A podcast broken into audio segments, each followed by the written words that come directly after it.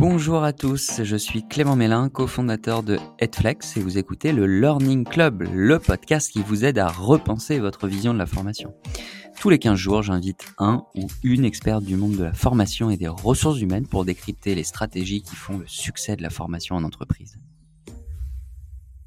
Bonjour et bienvenue dans ce nouvel épisode du Learning Club. Aujourd'hui, euh, on reçoit Yann, euh, Yann Mallet, euh, qui travaille au sein de Crédit Mutuel Alliance Fédérale. Bonjour Yann. Bonjour Clément. Alors Yann, tu vas nous en dire plus sur euh, le Crédit Mutuel Alliance Fédérale, qui est une organisation qui va intéresser, j'imagine, nos auditeurs. On n'a pas encore trop parlé de ce type d'organisation euh, et, je te laisserai nous en dire plus. En tout cas, euh, pour ceux qui nous écoutent et pour ceux qui ne te connaissent pas, Yann, tu es directeur de la formation des élus et des administrateurs, désormais au sein de l'université mutualiste, comme je disais, du Crédit Mutuel Alliance Fédérale. Alors une première question pour toi, Yann. Euh, est-ce que tu peux nous en dire un petit peu plus sur ton parcours et ton rôle au sein du, du Crédit Mutuel Alliance Fédérale? Bien sûr Clément, ravi d'être dans Learning Club. Merci beaucoup pour cette invitation. Donc euh, Yann Mallet, 35 ans, marié, trois enfants. D'abord, avant d'entrer dans Crédit Mutuel Fédéral, qui a été ma première entreprise, j'ai un double diplôme, un double master 2 en juriste d'entreprise, euh, DJCE et finance à Sciences Po Strasbourg. Je suis également certifié en stratégie HEC. Et donc ça fait 13 ans que je suis dans Crédit Mutuel Fédéral D'abord, neuf premières années dans des activités de gouvernance, fusion, acquisition, régulation et conseil aux dirigeants au secrétariat général groupe. Puis, euh, cela fait quatre ans maintenant que je suis responsable de la formation des sociétaires clients, qui, parce qu'on est une organisation coopérative, j'y reviendrai certainement un petit peu plus tard, qui nous soutiennent en devenant administrateurs d'une caisse locale de crédit mutuel et qui ainsi participent à nos prises de décision, à notre stratégie, à notre développement et à notre surveillance. Et en parallèle de ces activités dans Crédit Mutuel Fédéral, je suis enseignant vacataire depuis 9 ans à l'Université de Strasbourg et à l'École de Management de Strasbourg sur 4 masters et très impliqué dans le coaching et le mentorat des jeunes pour faciliter leur insertion professionnelle. C'est très complet et, j'allais dire, tu as, pas mal de casquettes du coup euh, et 13 ans au sein de, l'organisation dont tu vas nous parler. Peut-être que tu peux nous en dire un petit peu plus justement sur le fonctionnement euh, du Crédit Mutuel Alliance Fédérale. Je pense que voilà, ça parle peut-être pas à tous nos auditeurs. Donc, si tu peux nous dire comment ça s'organise euh, au global, mais aussi la formation au sein de ton organisation. Avec plaisir. Donc Crédit Mutuel c'est une entreprise qui est totalement singulière en France et en Europe puisque euh, c'est une banque coopérative et mutualiste qui a plus de 140 ans d'existence, qui s'est créée à l'issue d'une crise de, de famine au 19e siècle où des agriculteurs ont dû mettre en commun des moyens pour mutualiser leurs outils de production et permettre de produire notamment du pain afin de nourrir la population. Et c'est notamment dans les crises que se distinguent les, banques coopératives puisque elles ont des principes de fonctionnement totalement atypiques par rapport aux entreprises traditionnelles, mais qui leur permettent d'être solides et de s'impliquer au plus près de leurs clients et sociétaires. Donc dans cette banque coopérative, elle s'est construite par la base, par le local, puis a mutualisé les moyens dans les années 1970 en, se développant dans l'assurance et en se dotant d'un des plus grands groupes informatiques d'Europe. Et sa particularité, c'est de conserver l'ensemble de ses résultats dans ses réserves pour assurer sa pérennité et se diversifier au mieux pour accompagner ses besoins. On est devenu la dixième banque européenne sur plus de 3700 euh, que compte l'Union européenne dans son territoire. Et Crédit Mutuel Fédéral a la particularité d'avoir été la première banque française à mission, comme le veut sa nature mutualiste, pour que les résultats qu'elle engrange soient mis au service de, la solidarité. On avait pas mal d'exemples en place, notamment avec le Covid, où on avait mis en place une prime de relance mutualiste pour aider les entrepreneurs à recevoir des liquidités en plein moment où ils devaient fermer et gérer les charges qu'ils avaient en face. Nous avons mis en place des aides en soutien des étudiants et des personnes seniors et en difficulté également pendant cette période-là. Nous avons été premiers à supprimer le questionnaire de santé qui était discriminant pour les personnes au moment de leur accession à l'immobilier. Et tout récemment, nous avons mis en place un prêt à 0% pour le financement du vélo. Ces initiatives-là, aujourd'hui, on les a structurées dans un dividende sociétal. Nous avons choisi de consacrer 15% de nos résultats nets à financer la transition écologique et solidaire. Cela se passe notamment par un fonds à impact visant à financer la transition écologique et sociétale, une tarification inclusive pour venir en aide notamment aux personnes qui ont des difficultés à survenir à leurs besoins primaires et des actions de mécénat avec la Fondation de Crédit Mutuel Alliance Fédérale qui est devenue la première fondation d'entreprise de France sous l'égide de la Fondation de France. Bah, hyper intéressant et tu vois moi-même j'en apprends dans, ce que tu dis donc j'imagine que c'est pareil pour nos auditeurs. Tu disais 3800 banques dans l'Union européenne, vous êtes la dixième euh, banque, c'est combien de collaborateurs même si j'imagine que l'organisation est, et se compte peut-être pas en nombre de collaborateurs. Tu peux nous en dire un petit peu plus avant qu'on parle du département formation? Alors, nous sommes 77 collaborateurs en France et à l'international, euh, principalement en Europe, dans les pays frontaliers de la France. Et également, nous avons la chance de compter parmi nous euh, des sociétaires clients, puisqu'il faut savoir que Crédit Mutuel Fédéral n'est pas coté en bourse. Son capital est détenu par ses clients qui consomment ses services et qui du coup sont propriétaires de la banque, qui participent à ses décisions et qui élisent parmi eux des représentants qui sont membres d'un conseil d'administration ou d'un conseil de surveillance d'une caisse de crédit mutuel. On en a 1400 sur le territoire de Crédit Mutuel en fédéral et qui du coup s'investissent dans la prise de décision et la mise en œuvre concrète de ces décisions au niveau local donc ça fait une équipe de 76 000 collaborateurs et 16 000 élus mutualistes qui s'impliquent dans cette dixième banque européenne. D'accord, donc 16 000 élus mutualistes, on va y revenir un, tout petit peu plus tard. Peut-être avant de, de, passer à ce sujet de la formation des élus qui va nous intéresser aujourd'hui et de la façon dont tu gères ça, comment s'organise le, le, pôle formation chez toi? Alors, comme on a deux publics, on a deux pôles de formation qui sont structurés au niveau de Crédit Mutuel fédéral, un à destination des salariés reposant sur un organisme de formation interne certifié Calliope qui s'appelle Cap Compétences, euh, qui est très engagé dans euh, l'accompagnement des collaborateurs euh, vers leur emploi et leur évolution, qui dispose d'un centre d'apprentissage pour permettre aux jeunes talents d'intégrer Crédit Mutuel fédéral et qui dispose également d'une structure d'accompagnement des managers avec des programmes à parité pour faire émerger des jeunes talents potentiels vers des fonctions de management, femmes et hommes. Et à côté de ça, nous avons un organisme de formation à destination des élus qui est en train de se structurer sous la forme d'une université interne que nous appelons l'université mutualiste qui va démarrer tout doucement cet automne. Donc euh, ce podcast tombe bien en termes d'actualité et euh, qui va euh, prendre ses marques en 2024 pour accompagner les 16 000 élus vers l'excellence tout en rendant accessible l'ensemble des savoirs qui sont nécessaires à leur engagement. Donc un sujet, j'imagine, de, de, centraliser l'accès à toutes ces connaissances, à la formation. Aujourd'hui, il y avait historiquement rien, ou il y avait peut-être des choses en local, et là, vous avez un objectif de vraiment coordonner tout ça? Historiquement, on avait une stratégie de formation qui se basait de manière classique sur du présentiel, essentiellement le soir et samedi matin, puisqu'on s'adresse à des bénévoles. Or, aujourd'hui, les personnes que nous fédérons dans ces élus bénévoles au Crédit Mutuel fédéral sont monsieur et madame tout le monde. Nous avons autant de femmes que d'hommes, des euh, jeunes, des actifs et des retraités, euh, des personnes de tout type d'activité, des personnes qui sont autodidactes jusqu'à des personnes qui ont un doctorat exercent sur différents métiers, différents secteurs d'activité. Et donc, ça veut dire qu'en fait, on ne peut pas avoir une seule stratégie de formation unique. Donc, nous avons une stratégie hybride qui se base sur le local et sur le digital, avec à la fois des cours courts, euh, une trentaine de minutes pour aborder une compétence qui peut être faite en local à une ou plusieurs caisses pendant leur temps de réunion, en dehors de leur temps de réunion, euh, à une ou plusieurs euh, élus, animés par les élus eux-mêmes et par des salariés. Et nous complétons cette stratégie par des webinaires et des ateliers en digitaux ainsi qu'une stratégie SVOD où nous leur mettons à disposition des contenus en ligne accessibles en direct et en replay. Pour cela, nous disposons d'une équipe de 15 personnes, 15 profils totalement atypiques, complémentaires, qui vont de la conception à l'animation de formation, la conception d'outils digitaux visant à simplifier l'apprenance de ce public extrêmement diversifié et des outils de communication et d'animation. Et cette équipe se complète de référents présent dans chaque territoire. Il faut savoir qu'on est dans un territoire qui est organisé comme une organisation politique française, avec des grandes régions que nous appelons des fédérations, qui visent à fournir de l'aide et des moyens aux caisses de crédit mutuel pour qu'elles puissent mieux accompagner leurs clients. Et chacune de ces fédérations dispose d'un salarié au moins en charge de la formation des élus.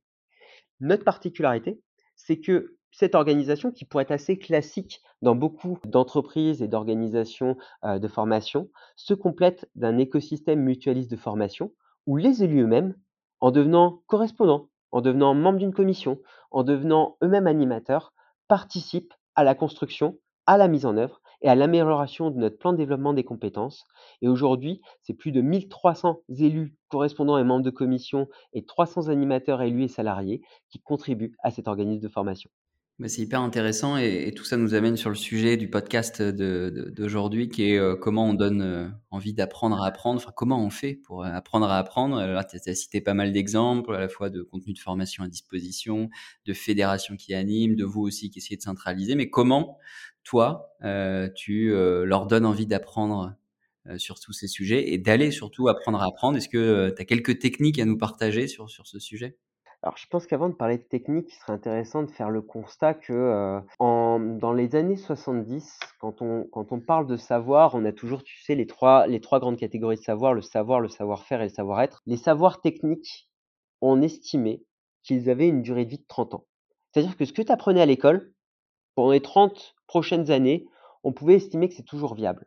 Ça, c'est une étude de l'OCDE, euh, qui l'a démontré récemment en faisant un comparatif sur 50 ans et qui a établi qu'en 2020, ces savoirs techniques, qui duraient 30 ans dans les années 70, aujourd'hui ne durent plus que 2 ans.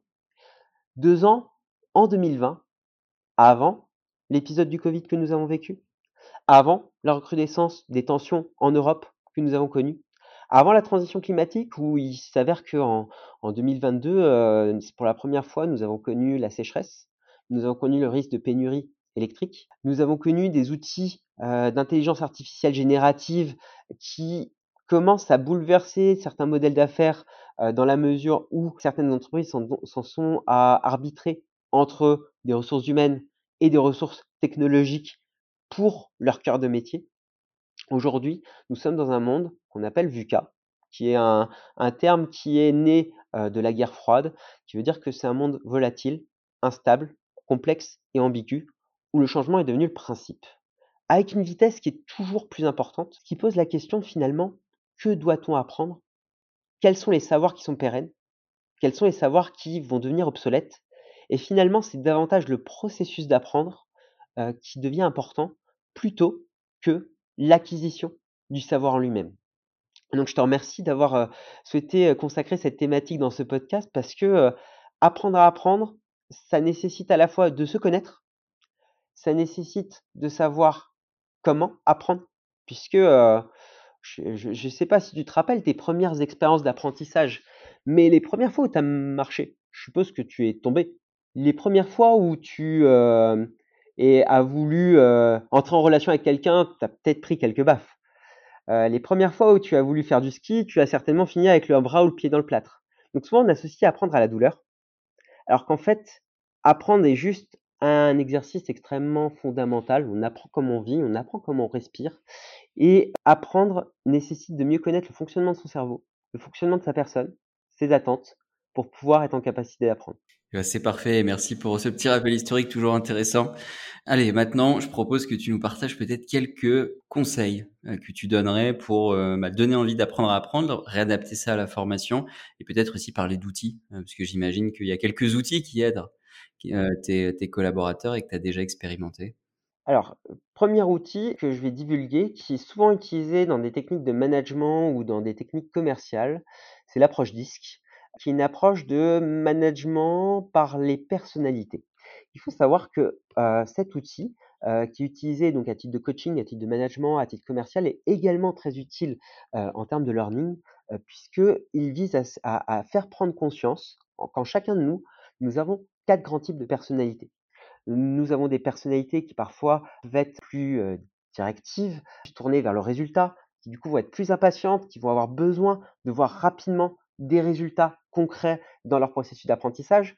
Des personnes plutôt influentes qui vont davantage chercher la nouveauté, vont davantage chercher la création de réseaux, la, rencontre avec des personnes inspirantes dans leur processus de formation, ce qui va davantage les motiver dans leur processus d'apprentissage. On a également des personnalités plus introverties, des personnes stables qui vont davantage chercher à savoir si elles se situent dans le groupe, si leur niveau de connaissance et de compétence est cohérent par rapport à leur père, euh, pour ne pas être en écart par rapport à la société.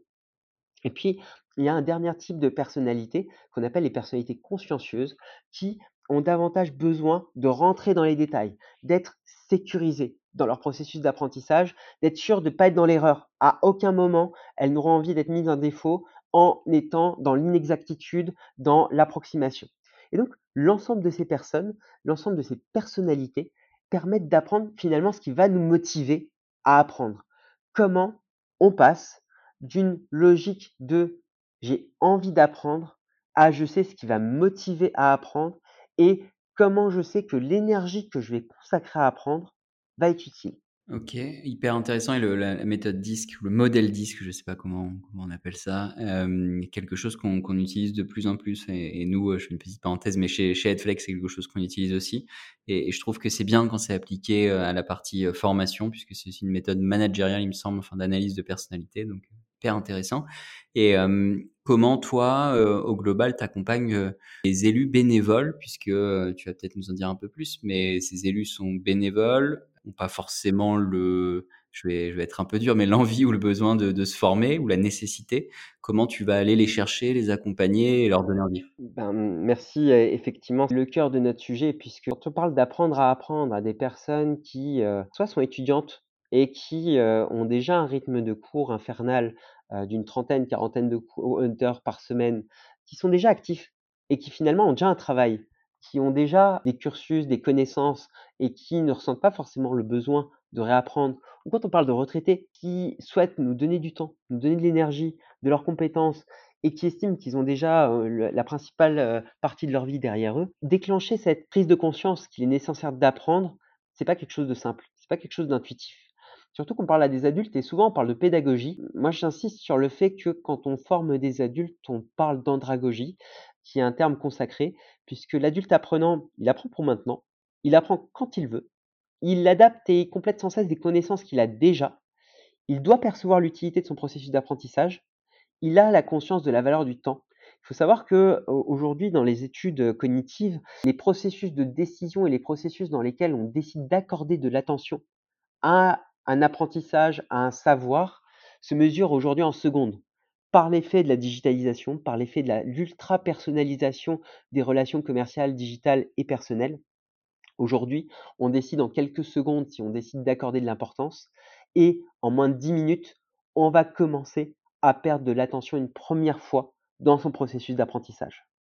Donc, ça veut dire que en permanence, il faut qu'on aille à l'essentiel, à l'utile et qu'on stimule cet adulte en permanence sollicité. Vous savez certainement, et c'est aussi un des sujets qui est important aujourd'hui, que chacun a un cerveau qui est composé de deux hémisphères, un hémisphère rationnel, l'hémisphère gauche, un hémisphère émotionnel, l'hémisphère droit, et que cet hémisphère émotionnel, c'est un hémisphère de l'intuition, de l'expérience, de l'automatisme, qui fait que ben on peut être en train de marcher, en train de parler, comme on peut à un moment choisir de se concentrer pour faire des processus complexes, lire un écrit scientifique, faire un calcul complexe, faire des choses qu'on n'a pas l'habitude de faire. Et donc, ce marché de l'attention, ce marché de l'utilité pour l'adulte en formation est essentiel. Pour ça, il n'y a pas d'autre choix que de diversifier les canaux de formation. Il faut rendre le savoir court, il faut pouvoir présenter l'objectif de l'apprentissage avec un vrai objectif concret où l'adulte apprenant va savoir concrètement ce qu'il va être en mesure de faire après le processus d'apprentissage, qui doit être justement calibré dans le temps par rapport au temps que souhaitait investir cet adulte en formation, avec un objectif qui soit ni trop leste pour ne pas l'ennuyer, ni trop tendu pour ne pas lui faire peur, et qu'il puisse voir concrètement, par la mise en pratique, souvent avec ses pairs, euh, l'utilité de ce qu'il vient d'apprendre. De telle manière à ce que le processus d'apprentissage l'incite à le mettre en action, lui permette de voir ce qu'il réussit, ce qu'il peut améliorer, et rentrer dans une démarche d'amélioration continue qui, pour l'adulte, s'appelle l'apprenance, Et pour les entreprises, ça s'appelle l'organisation apprenante. Bah, merci, heu, Yann pour tous ces éléments. Hem, tu parlais d'organisation, heu, apprenante, gros sujet, on en parle assez souvent dans dans ce podcast. Que toi, tu as des indicateurs, des chiffres clés, des objectifs que vous, vous fixez, notamment pour, former, l'ensemble des élus dont tu parlais, dont les élus bénévoles? Ou est-ce que c'est encore quelque chose en construction de votre côté? C'est quelque chose qui existe depuis bien longtemps. Nous avons mis, dans nos objectifs stratégiques, un objectif, de former chaque élu chaque année et heu, en tant qu'entreprise à mission, nous avons fait le choix en 2022 de sensibiliser l'ensemble de nos élus mutualistes et administrateurs à la lutte contre les discriminations et donc aujourd'hui, c'est plus de 14 000 personnes qui ont été formées à la lutte contre les discriminations. Un objectif dont on est particulièrement fier puisque, comme je te le disais, heu, des adultes bénévoles, qui n'ont pas forcément l'obligation de se former et ils ont saisi l'importance de ce sujet, pour la société, pour nos sociétaires et clients et donc aujourd'hui, on est ravis, fiers de leur engagement en formation et en l'espace de 3 ans, on a triplé l'activité de formation. Donc ils sont demandeurs, ils sont preneurs sur tout type de sujet, que ça soit des sujets techniques, des sujets qu'on pourrait voir en faculté, en école de commerce, que ça soit sur les sujets, stratégiques, que ça soit sur les sujets comportementaux. Aujourd'hui, il y a un appétit de formation, d'apprendre et de développer des compétences remarquable chez ces mutualistes et qu'on suit de très près. OK, bah, hyper intéressant. On va maintenant passer au Fast and Curious, qui est, heu, la dernière partie de cette émission. Toi qui, tu es un fidèle auditeur aujourd'hui qui participe, j'imagine que tu connais, l'exercice. Quelques questions de mon côté, quelques réponses du tien notamment pour partager des ressources, des contenus ou en tout cas des bonnes pratiques et je commence tout de suite avec la première question. Yann, première question, c'est si tu devais avec un mot décrire le futur de la formation, qu'est-ce que tu dirais? Bah, je t'ai beaucoup parlé de compétences, donc je vais privilégier le terme épanouissement, heu, puisque pour moi, la formation doit permettre aux adultes de s'épanouir, heu, dans leur rôle et dans leur vie. Bah, l'épanouissement, on l'avait encore, heu, jamais eu, donc un un nouveau mot pour décrire le le futur de la formation. Allez, maintenant on parle, outils, on en a déjà un petit peu parlé. Toi, s'il y avait un outil de formation que tu recommanderais à nos auditeurs, ce serait lequel? Pour une fois, je vais pas te parler d'outils techniques, mais je vais te parler de la démarche d'amélioration continue, le fameux PDAC que certains connaissent, Plan, Do, Check, Act, heu, puisque ça permet à chacun de commencer à apprendre et de s'améliorer au continu sans se faire peur et en se voyant grandir et donc s'épanouir. Donc le PDAC, c'est ça? C'est ça, tout à fait. OK, très clair et donc pour les auditeurs qui nous écoutent pour la première fois, sachez que l'ensemble des éléments que Yann partage sera accessible en descriptif du podcast. Et on va maintenant passer au podcast que tu écoutes et que tu recommandes ou un livre. Il y a un livre que j'aime beaucoup, heu, qui nous sert beaucoup, c'est Nudge et autres coups de pouce pour apprendre d'Étienne Bressou, puisqu'il a fait l'effort d'analyser toutes les méthodes d'apprentissage en le corrélant avec les sciences cognitives pour faciliter, heu, la démarche apprenante auprès des adultes et donc heu, c'est totalement d'actualité par rapport à ce que je te citais tout à l'heure. OK et bah, merci pour ce partage sur, heu, le le livre et on va, maintenant passer à un influenceur, un expert, un site, une newsletter que tu suis et que tu as envie de nous recommander. Tu as le choix entre ces 4 formats. Alors je vais je vais sortir un petit peu du cadre, mais parce que c'est un expert en en learning également, dans une certaine forme. Je vais te citer Mathieu Wildaber, heu, qui est expert en rhétorique pour, heu, former les individus à devenir des architectes, heu, de leur discours. Il, heu, recycle les les écrits latins, des grands auteurs pour montrer à quel point la rhétorique est un sujet d'actualité dans la communication de chacun et donc c'est un excellent influenceur sur le sujet. OK, on le retrouve sur, LinkedIn ou sur un site spécialisé? Sur LinkedIn, sur ses sites, il a monté un une, un média de de podcasts et d'émissions également, donc je vous invite à le suivre par tous canaux. Et bah, super, merci pour, heu, ce partage. Allez, une question un peu plus, heu, personnelle, mais toujours intéressante. Qu'est-ce qui fait que tu as envie de te lever chaque matin, Yann? Écoute, heu, je pense que le secret de l'épanouissement, c'est d'avoir une famille formidable, des amis en or, une équipe exceptionnelle, une entreprise incroyable dans lequel on a plaisir à vivre et à évoluer, des personnes admirables que j'ai pu rencontrer grâce à leur administrateur d'engagement mutualiste et que j'ai envie, avec mes collègues, avec l'ensemble des parties prenantes, de soutenir au mieux dans leur rôle, en favorisant le développement de leurs compétences et leur épanouissement. Donc finalement, tu vois, quand tu réunis tous ces ingrédients-là, bah, finalement, chaque matin, ce n'est pas difficile de se lever, de se motiver pour aller au travail. Bah, top et ça fait 13 ans que tu travailles au sein du Crédit Mutuel Alliance Fédérale, donc heu, j'imagine que que c'est encore le cas et plus que jamais avec, heu, tous ces nouveaux projets dont tu nous as parlé. Allez, une dernière question, heu, pour toi, Yann.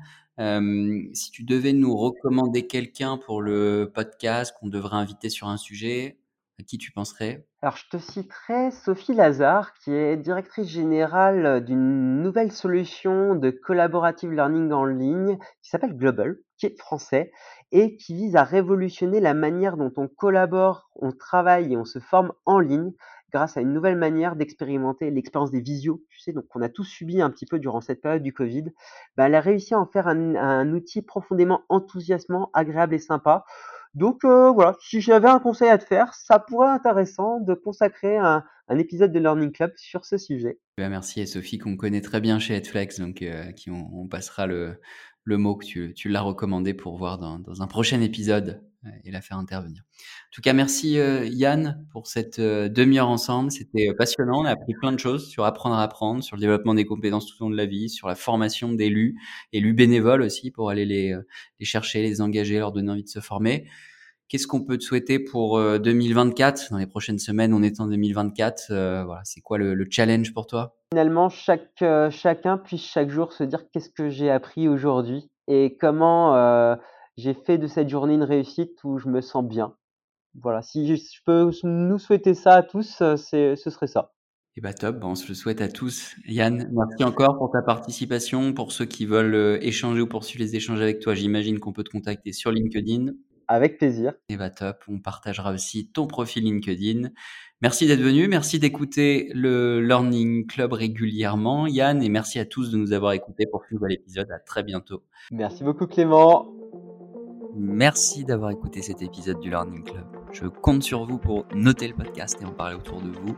n'oubliez pas, si vous avez des besoins en formation digitale et que vous aussi, vous voulez transformer ou repenser votre offre de formation, toute l'équipe Edflex est là pour vous aider et vous accompagner.